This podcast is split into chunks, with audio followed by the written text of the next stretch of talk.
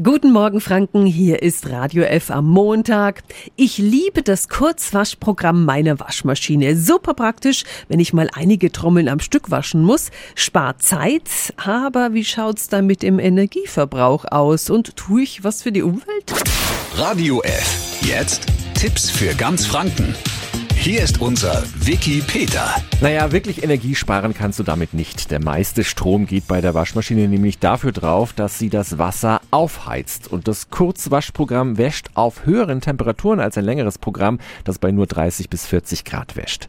Energie sparen können sie aber, wenn sie die Waschmaschine ordentlich vollpacken. Achten Sie dabei drauf, ob Sie die Wäsche im Korb wirklich waschen müssen. Für viele ist es Gewohnheit, dass sie ihre Sachen nach einmal tragen in den Wäschekorb schmeißen. Dabei reicht es manchmal schon, die Kleidung gut durchzulüften oder oberflächliche Flecken per Hand auszuwaschen.